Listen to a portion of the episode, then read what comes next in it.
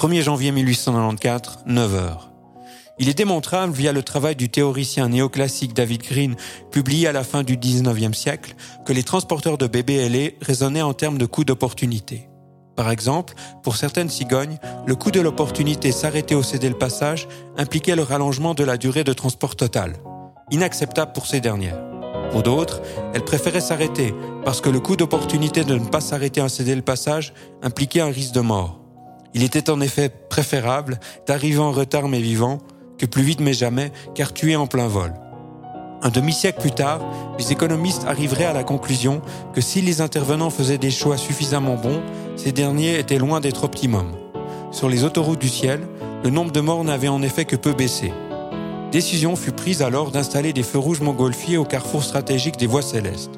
Pour y voir plus clair, il allait falloir revenir 217 années en arrière.